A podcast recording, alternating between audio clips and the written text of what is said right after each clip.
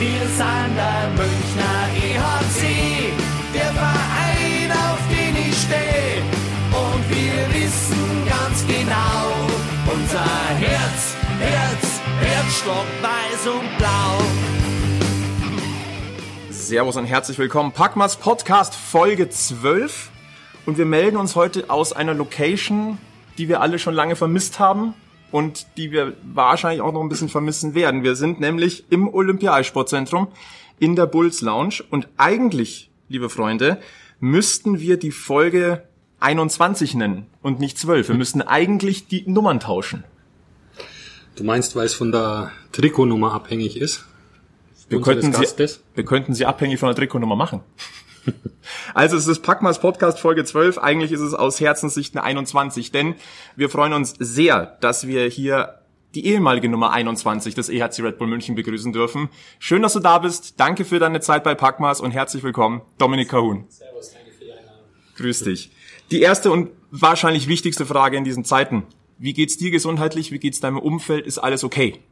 Dankeschön erstmal, alle sind gesund. Ähm, mir geht's zum Glück sehr, sehr gut. Und meine ganze Familie und Freunden auch. Also das ist, glaube ich, das Wichtigste. Absolut.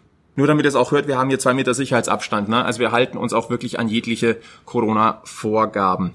Ähm, deine Saison in der NHL, die war, also der Jahresanfang war ja sprunghaft interessant. Du warst noch in Pittsburgh, dann ging es plötzlich nach Buffalo und in dem Moment, wo du dich eigentlich reingefuchst hast, wo man gemerkt hat, ah, da geht was, kommt der Lockdown. Wie hast du das erfahren und wie war deine erste Reaktion darauf? Ich weiß gar nicht mehr, wann wir das genau erfahren haben. Ähm, so im Hintergrund hat man ein bisschen mitbekommen, dass da was abgeht. Natürlich in China angefangen und dass es dann auch ein bisschen in Europa losging. Und um ganz ehrlich zu sein, haben wir es alle nicht so ernst genommen. Ich denke, wie auch jeder andere hier, am Anfang hieß es wieder, ah, da kommt irgendwas, wer weiß, was das ist. Ja, und dann äh, haben wir immer mitbekommen, dass es immer schlimmer werden soll. Und ja, wir waren dann beim Spiel in Montreal und am Abend vorm Spiel wurde dann die NBA abgesagt. Und dann dachten wir schon, oh, also jetzt jetzt ernst. Äh, wann wird es uns treffen? Und am nächsten Morgen sind wir, wollten wir, waren wir auf dem Weg zum Training. Und ja, dann hieß es, wir trainieren nicht mehr. Die Saison ist abgebrochen und wir fliegen wieder nach Hause. Ja, das war das letzte Mal, wo wir spielen hätten sollen. Und ja, dann ging es auch ganz schnell. Ich glaube, innerhalb von fünf oder sechs Tagen wurde uns dann auch gesagt, wir können jetzt nach Deutschland fliegen. Also bei uns jetzt und die anderen Jungs äh, nach Hause. Und ja, ich bin auch froh, dass es so schnell geklappt hat. Ich glaube, meine Freundin und ich hatten den letzten Flug, der nach Deutschland ging. Also war ziemlich hammerhandig. Das heißt, ihr seid quasi unmittelbar nachdem dieses Signal gekommen ist, konntet ihr noch nach München fliegen und seitdem bist du auch in Deutschland. Ja, seit Ende März äh, sind wir schon da. Dieses eine Spiel in Montreal, wenn ihr noch gemacht hättet und gewonnen hättet, wärst du jetzt aber wahrscheinlich noch drüben und würdest Playoffs spielen, oder? Ja, das war auch so eine Sache. Ähm, wir mussten auch jetzt vor, bevor die Playoffs losgingen, waren natürlich auch so Votings von den Spielern, ob es wirklich so passieren soll äh, mit diesem Format und alles. Und ja, da waren wir auch unter der Mannschaft, haben wir natürlich viele Diskussionen gehabt, weil viele natürlich auch dagegen waren, weil wir ein Spiel weniger hatten als Montreal und genau an dem Abend, wo wir spielen sollten, wurde es abgebrochen, hätten wir das Spiel gewonnen, sie gesagt haben, wenn, wenn wir drin. Also war das so ein Hin und Her, aber am Ende ist es, wie es ist. Wie ist es denn für dich dann hier in Deutschland weitergegangen? Du warst dann hier, dann hat sich mit, im Laufe der Zeit auch herausgestellt, ihr werdet in diese Saison nicht mehr eingreifen können. Das heißt, für dich war die Saison mit einem Schlag beendet. Ähm, wie war das für dich und wie waren jetzt die letzten Monate? Wie hast du dich fit gehalten? Welche Maßnahmen konntest du da treffen? Ja, also die erste Zeit in Deutschland war natürlich komisch. Ähm, wir mussten uns fit halten. Ähm, man durfte halt nirgendwo hin. Also jeder zu Hause. Ich hatte zum Glück ein Fahrrad zu Hause und natürlich mit meinem eigenen Körper konnte ich was machen, hatte auch einen Schläger zu Hause. Also konnte ich mich einigermaßen fit halten, aber es war so ein, man wusste nicht, ob wir, ob wir jetzt spielen werden oder nicht. Und ja, man kann sich natürlich nicht so fit halten, wenn man kein Eis zur Verfügung hat.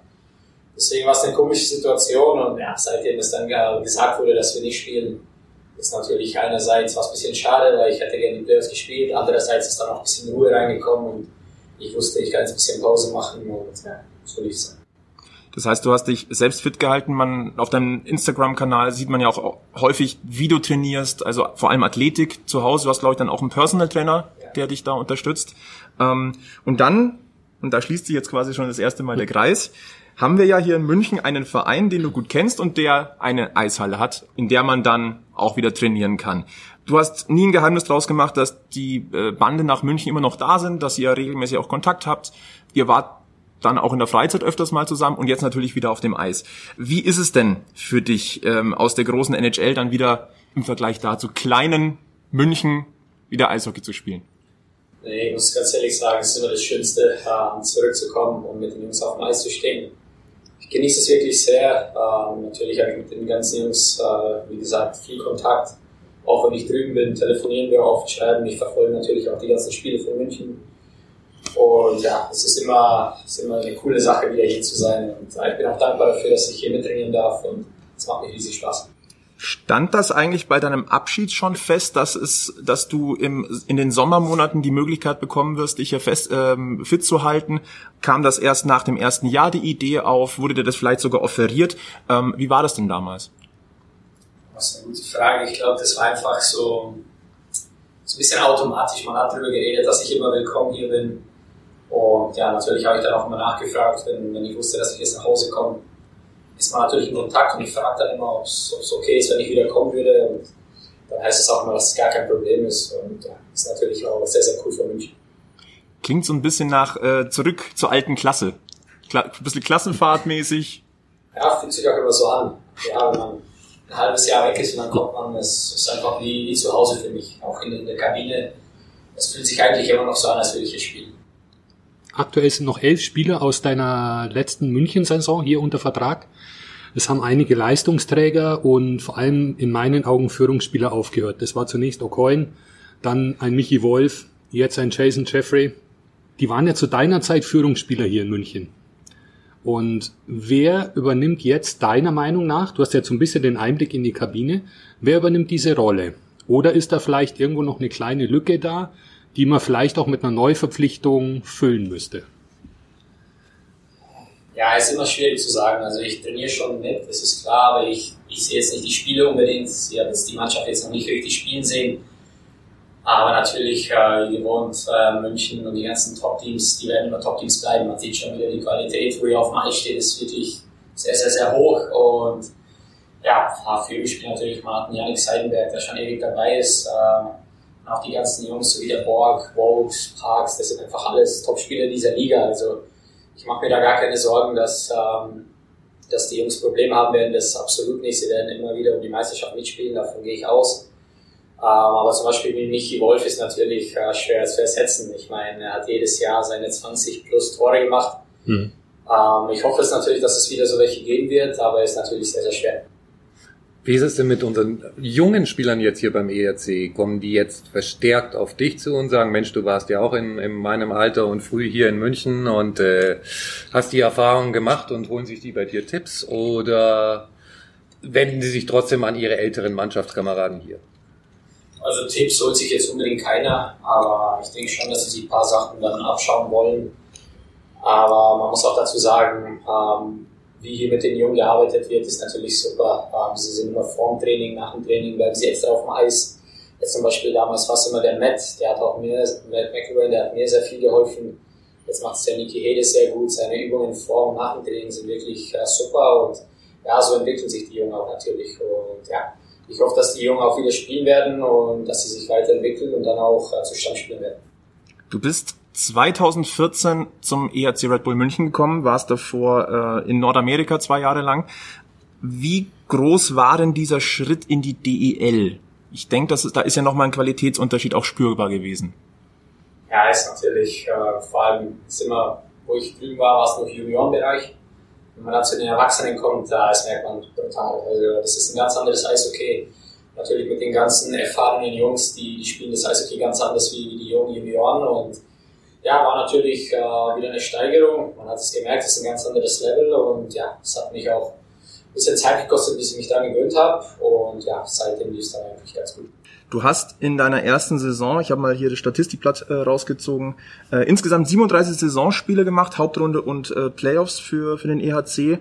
Ähm, hast da vier Tore gemacht, zwei Vorlagen. Du hast dann aber auch zwölf Spiele für Rissersee gemacht damals in der zweiten Liga. Und aus der kleinen Zeit haben wir eine ähm, ein schönes Zitat äh, gewonnen. Wir hatten den Joey Vollmer in einer unserer ersten Folgen als Interviewgast und er hat sich gut an dich erinnert, weil er hat erzählt, ja, da kam dann der Dominik aus München und man könnte jetzt meinen, da kommt jemand, der ist enttäuscht, dass er jetzt erstmal ein, eins tiefer geschickt wird. Aber das war gar nicht der Fall. Du hast dich bei jedem persönlich vorgestellt, du hast gelächelt, du hast das als Chance gesehen. Siehst du dich jetzt mittlerweile vielleicht, vor allem jetzt bei der Nationalmannschaft, ähm, schon auch so ein bisschen in der Rolle, wenn jemand Neues reinkommt, du guckst, wie reagiert der, ähm, vielleicht kann ich dem auch ein bisschen Starthilfe geben. Mittlerweile gehörst du ja wirklich zu den gestandenen Profis und das Prädikat NHL ist natürlich herausragend. Ja, ich probiere natürlich immer mehr eine Rolle einzunehmen, ähm, Leader zu sein. Ich bin jetzt nicht unbedingt der Älteste da. Ja, ich bin auch schon ein paar Jahre dabei jetzt und äh, möchte natürlich auch, auch ein Leader sein und äh, möchte, wie gesagt, die größte Rolle einnehmen. Und ähm, ich helfe gerne. Ähm, ich finde es einfach am wichtigsten, dass, dass das Team zusammenhält. So, ich sage es immer wieder bei Olympia 2018. Ich habe noch nie so eine Mannschaft erlebt, äh, so ein Zusammenhalt und ja, das war das beste Beispiel, äh, wie sowas ablaufen sollte. Das heißt, ähm, dieses Feingefühl, dieses Mitnehmen, auch vielleicht mal an die Hand nehmen, das kann ein Team nochmal auf eine andere Ebene heben. Ja, einfach, ich finde, auch bei der Fußballnationalmannschaft hieß es ja immer, ich glaube, war Hashtag zusammen, also wenn ich mich gut erinnern kann, einfach dieses Zusammensein. Und ja, wie gesagt, es war bei Olympia unglaublich. Also egal, was wir gemacht haben, es waren mal was mit der Gruppe, mal mit der, dann waren wieder die. Und man hat einfach gemerkt, immer wenn wir zum Training kamen, wir hatten so viel Spaß und da war jeder mit jedem, hat sich super verstanden und ähm, ich glaube, wäre es nicht so, hätten wir auch nicht so einen Erfolg gehabt. Man hat einfach gemerkt, da ist direkt in der ersten Woche bei der Vorbereitung, da ist was Besonderes und mit dem Gefühl haben wir dann auch gespielt. War das auch der, der Schlüssel in München immer zum Erfolg? Dass man sagt, wir hatten einen eingeschworenen Haufen, der, wo sich jeder mit jedem gut verstanden hat? ja, das war auf jeden Fall der Schlüssel. man redet heutzutage noch drüber, was wir da für eine Mannschaft hatten. Es hat äh, so viel Spaß gemacht, äh, jedes Mal zum Training zu kommen.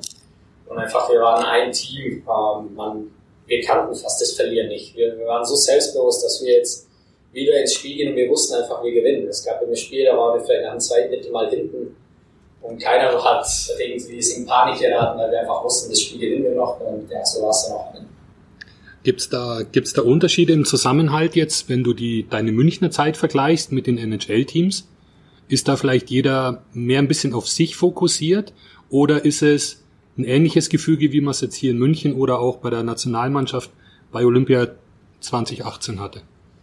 Ich finde, man muss das immer ein bisschen unterscheiden zwischen äh, reguläre Saison und Playoffs. Ich meine, wir waren ein richtig super Team hier, aber natürlich spielt auch jeder sozusagen ein bisschen für sich. Klar, jeder braucht, äh, jeder will Tore machen, jeder will seine Punkte machen. Und einfach, es geht natürlich auch um Verträge, es ist ein Job sozusagen. Es ist in Amerika ein bisschen, bisschen äh, intensiver noch, dass es wie so ein Konkurrenzkampf ist. Mhm. Aber ich meine, das ist hier auch. Ähm, aber sobald die Playoffs ankommen, gab es sowas nicht mehr. Da waren wir einfach wirklich so brutal zusammen. Da merkt man dann schon ein bisschen noch den Unterschied. Und in Amerika ist es schon so. Also ich habe jetzt leider noch nie in den Playoffs gespielt in der NHL, aber man merkt schon natürlich den Konkurrenzkampf drüben. Äh, da ist es vielleicht zehnmal schlimmer noch als hier, weil einfach so viele Jungs immer kommen und gehen und jeder kämpft da um seinen Platz, jeder will in der NHL sein. Also da merkt man schon den, den Unterschied ein bisschen.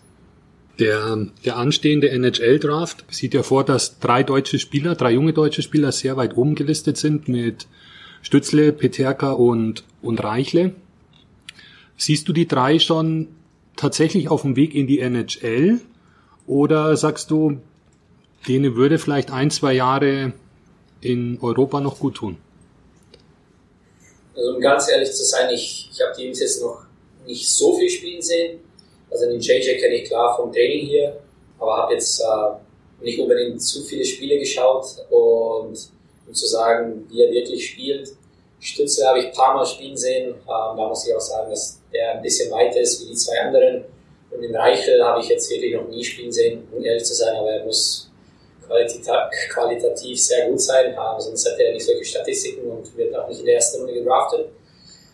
Aber es ist immer schwer zu sagen. Es kommt auch immer darauf an, wie, wie das Team, was sie draftet, mit ihnen rechnet, was sie ihnen für Chancen geben.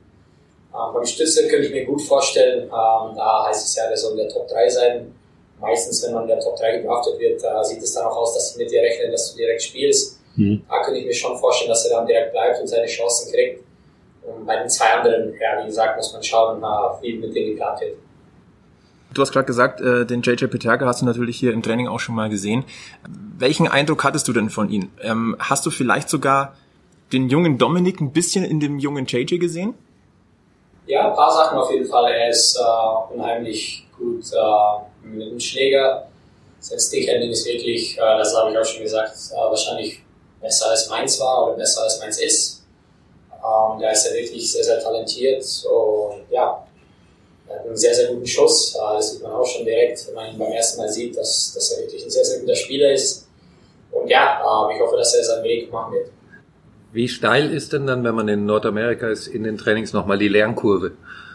Also wie, wie schnell würdest du sagen, bist du in den einzelnen Dingen besser geworden? Oder?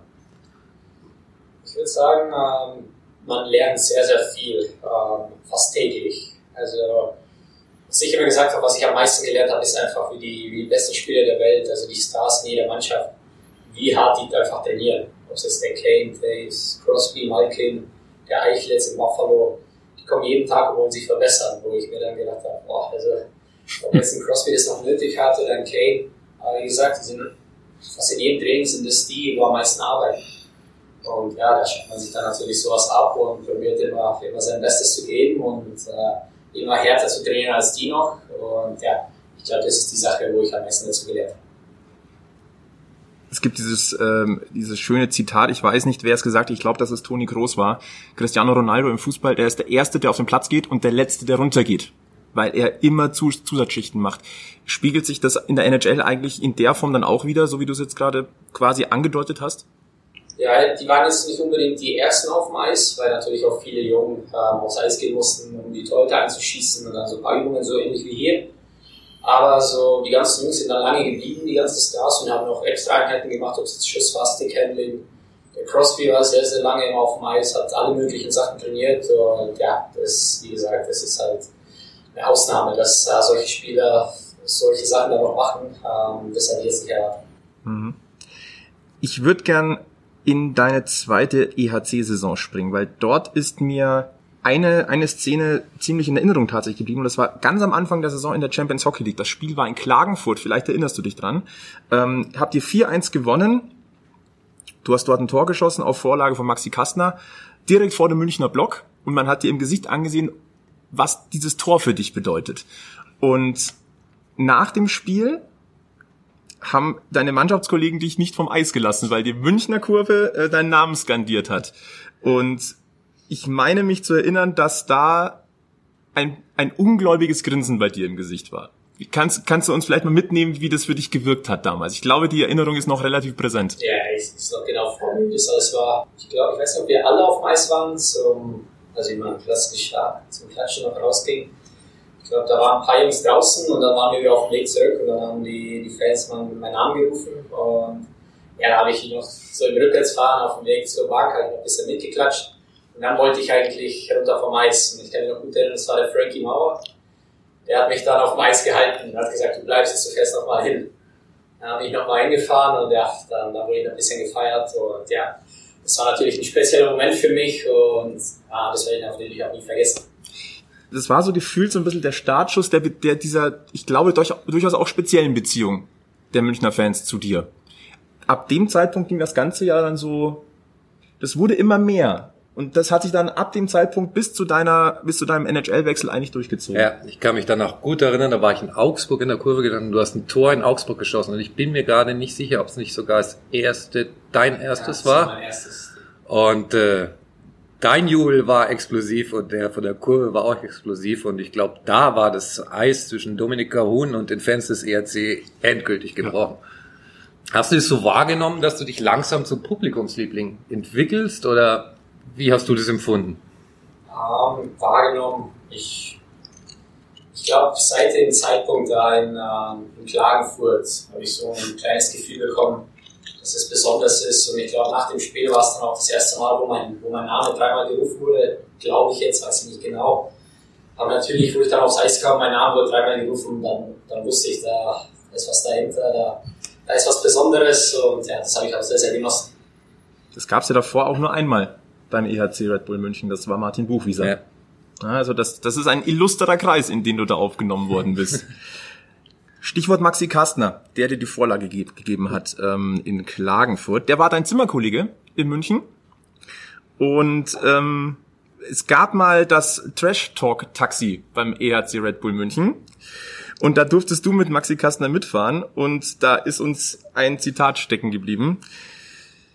Zitat, ja, Dominika Huhn, der Dummschwätzer. Bei jedem zweiten Satz ist es so, dass man ihn fragen muss, ist das dein Ernst? Der redet so viel Müll. Ähm, hat er damals recht gehabt und wie ist das heute? Also er hat auf jeden Fall recht gehabt, so. nicht, dass das sich nicht verändert. Aber ich meine, ähm, da unten ist, glaube ich, jeder ein Dummschwätzer. Also wenn wir zusammen in der Kabine sind, wird, wird nicht viel ernst gesprochen. Und ja, aber er hat natürlich recht gehabt. Da fällt mir ein Beispiel ein, ähm, und zwar aus dem Meistervideo von der ersten Meisterschaft. Da hat Toni Söderholm gesagt, Dominik hat mir gesagt, er ist der König hier in München und deswegen sucht er seinen Platz im Bus erst aus und dann darf ich mich hinsetzen. Aber das ist kein Problem. Äh, Habe ich, auch- hab ich auch gesagt, äh, war natürlich Spaß. Aber das mit dem Bus hat er erfunden. Aha. Er meinte es halt, weil ich gesagt habe, ich bin der König. Da hat er gesagt, er fragt mich immer, wo ich mich hinsetzen will. Aber ich saß ganz brav, ganz vorne, als, als Spieler. Okay. Das ist ja auch so eine spezielle Geschichte. Ihr habt ein Jahr zusammen gespielt, ihr seid gemeinsam Meister geworden. Toni Söderholm hat äh, ja das richtungsweisende 1 zu 0 geschossen im letzten Finalspiel in Wolfsburg. Hat dann auf diesem Thron seine Karriere beendet, war dann plötzlich dein Co-Trainer, was wahrscheinlich schon erstmal eine bemerkenswerte Situation ist. Du bist zuerst Kollege und das ist er ein, ja, so ein bisschen Vorgesetzter. Und heute ist er sogar dein Bundestrainer. Wie, wie, wie hast du ihn erlebt? Wie war er als Spieler? Wie war er dann als Co-Trainer? Und wie erlebst du ihn jetzt als Bundestrainer, also im höchsten Traineramt, was das deutsche Eishockey hergibt? Ja, erstmal als Spieler war er natürlich äh, ein sehr, sehr, sehr guter Eishockeyspieler. Äh, man hat es noch in, in seinem Alter, wo er kam, gesehen, was, was er drauf hat, wie erfahren er ist. Ähm, wir haben ja eigentlich das ganze Jahr zusammen auch im Powerplay gespielt und ja, da hat man direkt gesehen, was er für Qualitäten hat, was er für ein schlauer Spieler ist an der blauen Linie. Und ja, dann als Co-Trainer hat er mir sehr, sehr viel geholfen. Ich habe äh, viele Extraeinheiten mit ihm gemacht. Ähm, er konnte mir noch viel beibringen äh, wofür ich auch sehr dankbar bin. Und ja, als er dann Nationalmannschaftstrainer wurde, äh, es ist natürlich, die erste Zeit war sehr, sehr komisch, weil man einfach ihn noch äh, als Erinnerung hat, dass man zusammen im Powerplay stand und jetzt ist er der Bundestrainer. Aber er macht seinen Job sehr, sehr gut und ähm, ich finde ihn einen sehr guten Trainer. Siehst du noch Parallelen zum Spieler von damals? Also erkennst du vieles von dem, was ihn damals ausgemacht hat, jetzt in seiner Trainerarbeit auch wieder? Ja, also viel, wenn man mit ihm, wenn man mit ihm redet über das Spiel, dann erkennt man genau, dass er viele Sachen will, die er einfach auch- auch gut als Spieler gemacht hat. Ob es jetzt zum Beispiel, wenn wir reden zusammen oft über das Powerplay und äh, da redet er natürlich, als wenn er noch selber auf der blauen Linie wäre. Und ja, das macht ihn auch natürlich aus, weil, weil er sehr, sehr gut war und da kann er dir natürlich oder der ganzen Mannschaft viel weiterhelfen. Siehst du vielleicht bei Toni Söderholm auch so ein bisschen einen leichten Einfluss von den Eishockey-Gedanken, den auch Don Jackson hier vorlebt? Also hat er dann so ein bisschen was mitgenommen? Ähm, ab und zu merkt man es auf jeden Fall. Ähm, zum Beispiel jetzt äh, das Vorchecking. Ähm, nehmen wir ab und zu das, was München macht oder was wir hier gemacht haben. Nicht immer, aber ab und zu sind da schon Parallelen dazu. Und ja, aber ansonsten auch in der, in der eigenen Zone, wie gesagt, auch wieder manchmal. Also Spiel zu Spiel, manchmal machen wir so, manchmal so. Aber es sind natürlich äh, Sachen dabei, die wir hier machen. Wir, wir haben gerade das System Don Jackson angesprochen, was ja in der Liga ein, ein sehr spezielles System ist. Haben sich da deine Mannschaftskollegen gerade im Nationalmannschaftskreis mal geäußert, wie, wie schwer oder wie speziell das System ist, für sie auch dann dagegen zu spielen? Oder wie du sagst, Toni Söderholm bringt immer wieder einzelne Aspekte mit ein, das dann auch umzusetzen. Yasin Elis hat mal vor einem guten Jahr gesagt, ich habe ein ganzes Jahr gebraucht, um das System Don Jackson zu verstehen wo sich jeder Laie vielleicht erstmal denkt, naja, Eishockey, System kann man relativ schnell lernen. Aber scheinbar ist es ja bei Don Jackson, bei diesem ganz eigenen System nicht so. Nee, es ist wirklich sehr speziell. Ähm, als, als alles erstes muss ich sagen, dass man da sehr, sehr viel Kondition braucht. Ähm, das auf jeden Fall. Ähm, man spielt sehr, sehr, sehr aggressiv. Ähm, das heißt, nach vorne das Vorchecking ist sehr aggressiv und auch alle, alle zurück nach hinten. Also es, man braucht sehr viel, man muss sehr gut trainiert sein. Aber es sind auch Kleinigkeiten dabei, die wirklich nicht einfach sind. Ähm, wo ich als erstes kam, musste ich mich auch erst dran gewöhnen. Wobei wir das sehr, sehr viel trainieren auch. Aber die Jungs bei der Nationalmannschaft hatten auch natürlich am Anfang ihre Schwierigkeiten. Jetzt muss ich noch sagen, wo zum Beispiel der, der McIlwain, der Matt ähm, Co-Trainer war bei der, bei der WM oder bei Olympia, hat er viele Videos-Einheiten machen müssen, da, damit die Jungs oder extra Videos-Einheiten machen müssen, dass die Jungs das verstehen. Aber die ganzen Jungs von den anderen Teams, die kommen dann zu einem und sagen, boah, also so ein Video mit dir habe ich noch nie erlebt. Und dann sagt er, da müsst ihr, da seid ihr schon glücklich, ähm, da habt ihr sehr viel Glück, dass ihr München spielt, dass ihr solche Meetings bekommt. Bei, bei unserem Verein ist es nicht so. Und das ist natürlich dann immer schön zu hören, äh, was München hier für einen Service hat, äh, für Trainer, äh, das ist schon speziell. Man hört ja immer, Videocoaching ist ja scheinbar in München wirklich ein ganz, ganz großes Thema. Das ist auch ein, ein größerer Punkt in diesem Meistervideo, wie wichtig eigentlich die Videocoaches sind. Ähm, in Deutschland scheinbar ist es noch ein bisschen mehr in den Kinderschuhen. Nordamerika ist es aber überall der gleiche Standard, nehme ich an, oder? Ja, ich meine, dort wird auch viel Videos gemacht. Äh, ist ein bisschen anders als hier, da man viel mehr Spiele hat. Ähm, es ist jetzt nicht so, dass man unbedingt das ganze Spiel analysiert, weil da geht man einfach von Spiel zu Spiel, man spielt jeden zweiten Tag, da schaut man sich meistens dann nur das Powerplay in Unterzahl von den Gegnern an. Ähm, ich glaube auch in Amerika ist es so, dass, dass jede Mannschaft seine Videotrainer, die gar nicht dabei sind, die sitzen irgendwo in, keine Ahnung, jetzt Toronto oder so und mit in dem Spiel, wo wir gerade spielen, analysieren die das schon schicken es dann nach dem Spiel zu, uns, zu unseren Trainern rüber und die machen es ein bisschen kurzfristig aber es ist nicht so wie hier zum Beispiel der Matt, der hat ja mit uns nach jedem Spiel fast das ganze Spiel analysiert. Und das ist natürlich drüben, hat man nicht so viel Zeit dafür. Es ging Schlag auf Schlag beim EHC Red Bull München, Meisterschaft um Meisterschaft. Du hast dich immer wieder, immer vorne festgespielt. Diese Beziehung zu den Münchner Fans hat sich intensiviert.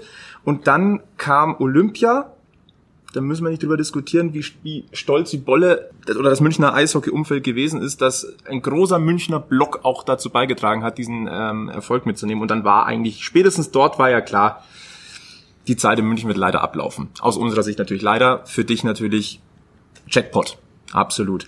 Und ich glaube, es hat jeden gefreut, als du dann bei der Saisoneröffnung 18, 19, wo du ja eigentlich schon gar nicht mehr Münchner Spieler warst. Du warst nochmal da, ich glaube, du standest sogar nochmal auf dem Eis und hast noch ein paar Kurven gedreht, ähm, noch ein bisschen mittrainiert.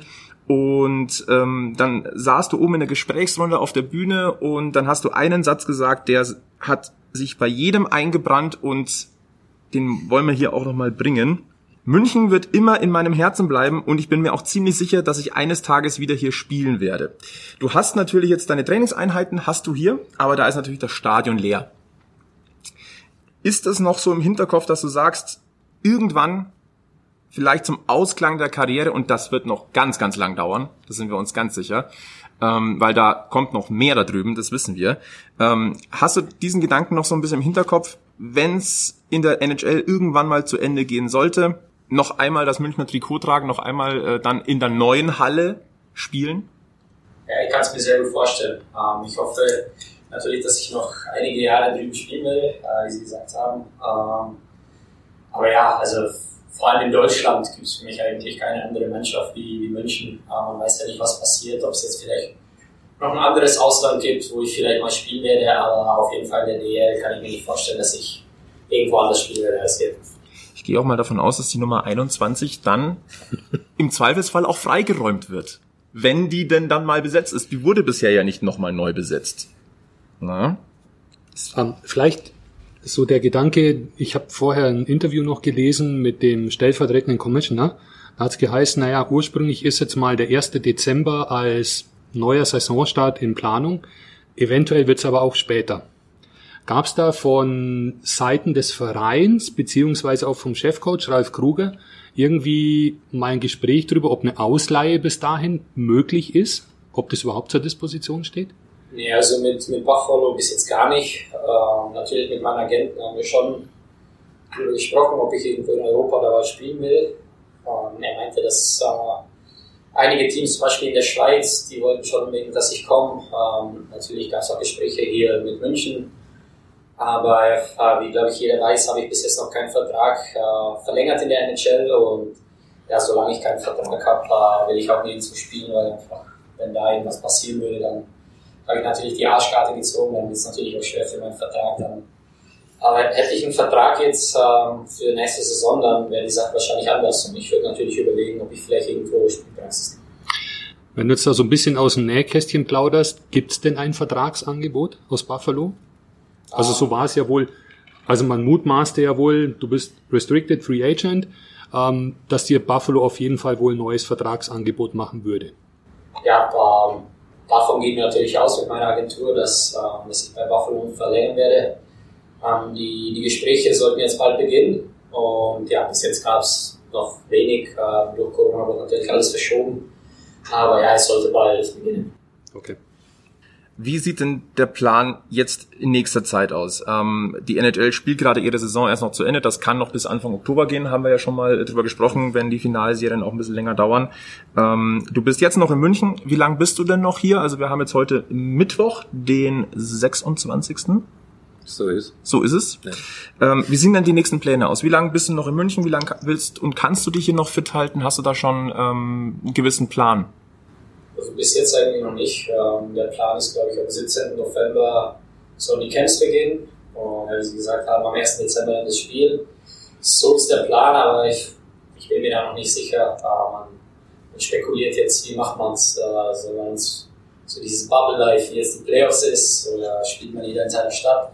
Das werden wir, glaube ich, dann sehen. Und es wird auch schon ein bisschen geredet, die Teams, die jetzt nicht in den Playoffs waren, sie vielleicht schon früher kommen sollen, damit einfach die Mannschaft wieder zurückfindet zusammen.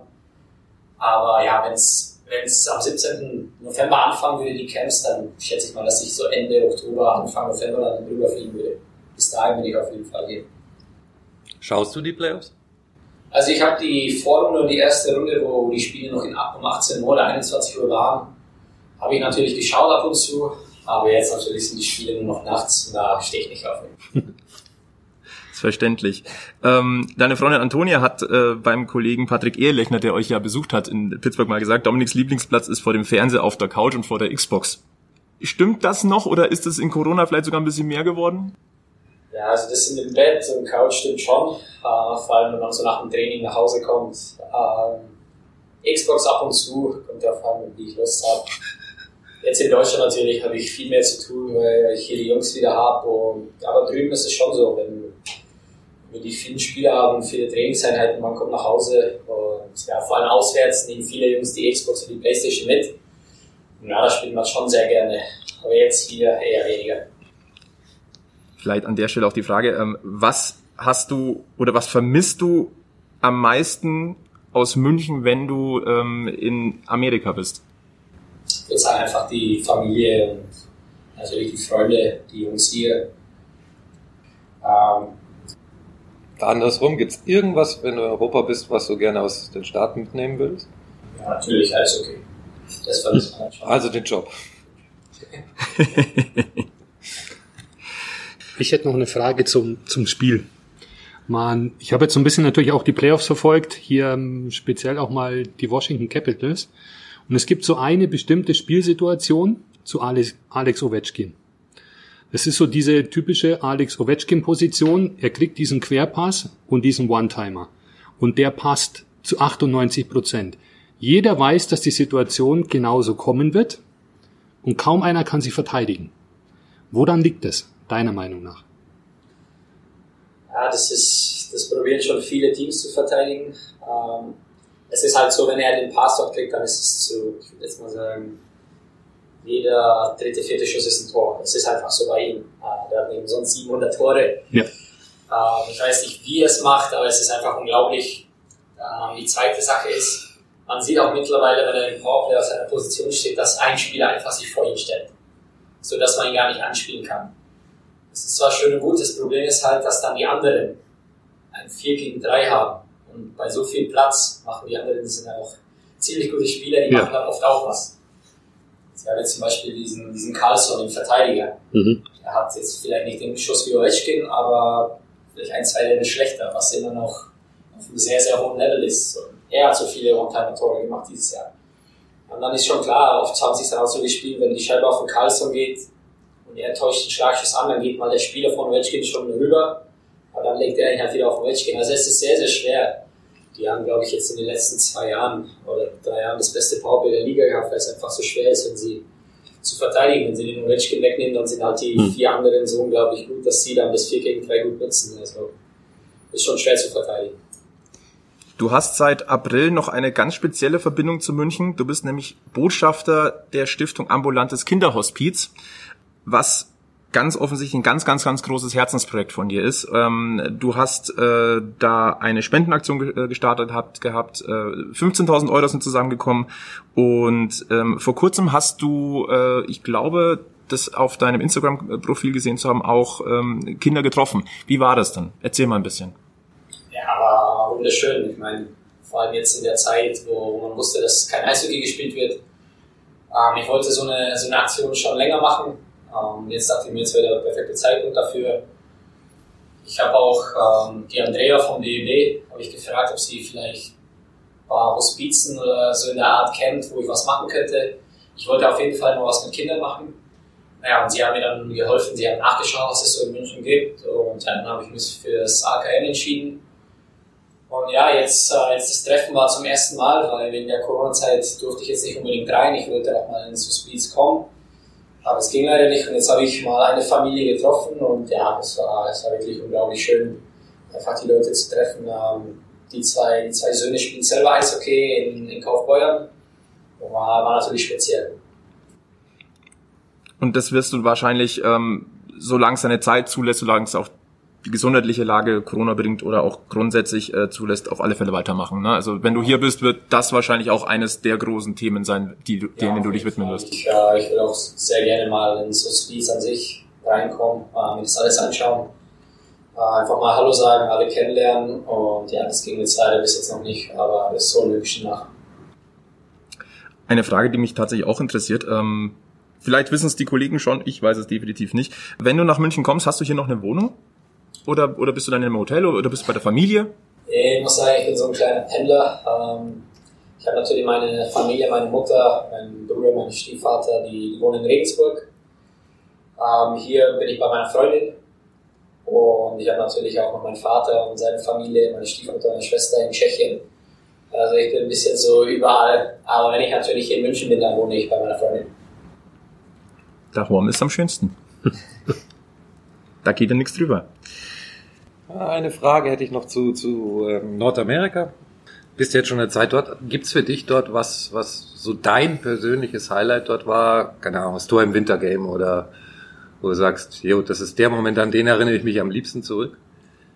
Ja, auf jeden Fall sind ein paar Momente. Natürlich mein erstes NHL-Spiel, das war, das werde ich nie vergessen. Und da hatte ich schlaflose Nächte davor. Und dann natürlich mein erstes NHL-Tor. Und ja, wie erwähnt, das, das Wintergame war natürlich speziell. Meine ganze Familie war da, meine Freundin war da und dann durfte ich auch noch ein Tor machen. Also es war schon was Unfassbares. Und wenn wir das mal ummünzen, was ist dir aus München extrem in Erinnerung geblieben? Eigentlich, eigentlich alles. Ähm, ich finde, es ist nicht so extrem, weil wie ich schon gesagt habe, wenn ich hier hinkomme, dann ist es wie, als wäre ich nie weg gewesen. Es ist einfach so, ich bin einfach da. Manchmal vergesse ich einfach, dass ich nicht hier dazugehöre, so dass ich gar nicht der Spieler hier bin. Deswegen aber natürlich, das wird in Erinnerung bleiben, die drei Meisterschaften, ähm, die Gruppe, wo wir hatten, die vielen Jungs, die super Spieler, mit denen ich zusammenspielen durfte. Und ja, das bleibt natürlich für immer in mir.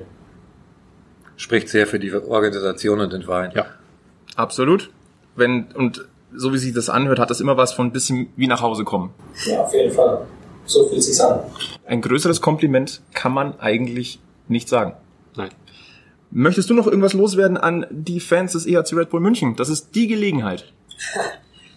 ja, natürlich hoffe ich, dass, dass alle gesund sind. Ähm, das ist natürlich jetzt das Wichtigste in dieser Phase. Hoffentlich ähm, können sie wieder in die Halle kommen, so schnell wie möglich, um die Jungs anzufeuern. Und ja, natürlich liebe Grüße an alle ähm, hoffentlich sehen wir uns wieder bald und eines Tages hoffe ich, äh, dass ich wieder vor euch spielen kann. Das wollen wir einfach unkommentiert so stehen lassen. Ja, das ist ein schönes Schlusswort.